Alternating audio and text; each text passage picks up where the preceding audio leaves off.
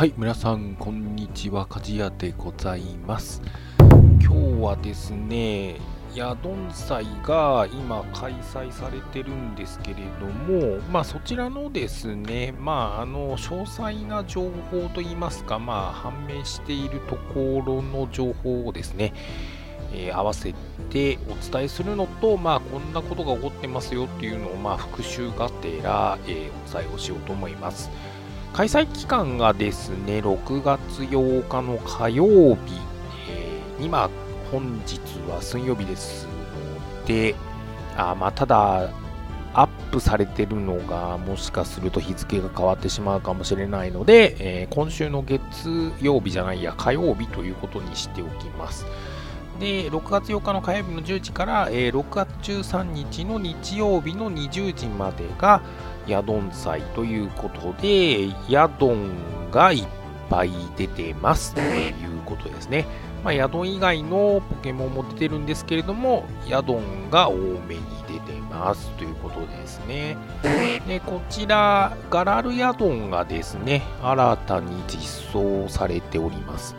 ただし、野生ではおそらく出てないと思うので、レイドか、もしくは、えータスクですね。そちらでガラルヤドンが入手できるといったような、えー状態になっております。で、ガラルヤドン、まあ、えっ、と、レイドはですね、えー星1レードで出ているといったような具合なんですけれども、あとはですね、タスクがあります。で、タスク、これもですね、ちょっとやった感覚だとなかなか出てこないような感じではあるんですけれども、ガラルヤドンが出てくるタスクは、ヤドンを3匹進化させるというタスクと、レードに60秒未満かけて勝つという、え2つのですね、タスクがガラルヤドンが報酬で出てくるということになります。レードに60秒未満かけて勝つというのは、星1レードをやればですね、まあ、余裕でクリアができるんですけども、まあ、ガラルヤドンがですね、星1レードに出てきてるんですけれども、すいません、カジはですね、まだ1回も見たことないんですけど、まあ、出てきてるはずなので、えーレードに60秒未満かけて勝つが、えーまあ、運よく3つ見つかった場合には、えーガラルヤドンのレードをやって、まあ、4つのガラルヤドンを手に入れてみてはいかがですかっていうところなんですけど、まあ、特にあの色違いがないので、ガラルの場合はですね。なので、まあ、個体値良さそうなやつとか、まあ、あとはスーパーリーグ、ハイパーリーグ、マスターリーグのどっかで活躍できるような個体値があればっていうような感じでもあります。まあ、ただ、すごい活躍するかというと、まあ、そうでもないような気もするので、まあ、なんとも言えませんけれども、まあ、厳選しておく分にはいいかなというふうに思います。で、アイテムが入手できるタスクもありまして、ポケモンを1匹進化させるという、えータスクが、えー王者の印1個手に入るっていうのがあって、あと、ヤドンを進化させるっていう、まあ、1匹進化させると、ヤドランのメガエナジーが、えー手に入ります。で、メガヤドランをやる必要もまあないのかなって気がしているので、まあ、相変わらず鍛冶屋はですね、えメガレイドの方は、えやっておりません。ただし、今現状、メガレードをやって、ヤドランが報酬で出てくる、まあ、報酬っていうか、まあ、倒して出てくるんですけど、色違いがですね、どうもいるようでございますので、まあ、あとはヤドランの、えー、とタスクの報酬としては、エスパータイプのポケモンを、え1匹進化させるっていうタスクが、まあ、存在するので、まあ、それを、まあ、ヤドランが出てくるので、まあ、色違いがありますよといったような具合ですね。であとは、えーエスパータイプのポケモンを1匹進化させるというタスクがありまして、これシェルダーが出てくるんですけれども、まあ、シェルダーも色違いが存在します。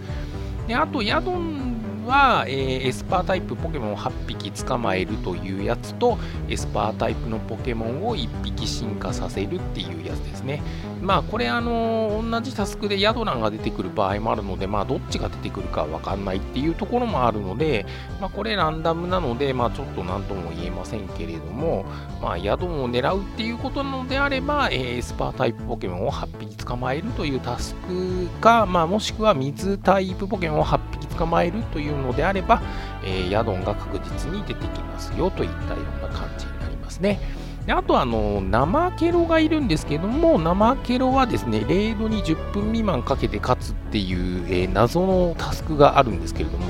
まあこれ10分もレードバトルに多分かけられないので、あの、まあとりあえずレードに勝てばですね、生経路が、えー、もらえますよっていう感じですね。で、これも色違いが存在しますという風になっております。であと、コレクションチャレンジですね、えー、存在しておりまして、えー、こちらはですね、ヤドンを捕まえて、ヤドンを、えー、ヤドラン、あとはヤドキングかな？ヤドキングでよかったっけ？ごめんなさいね。えー、ヤドラン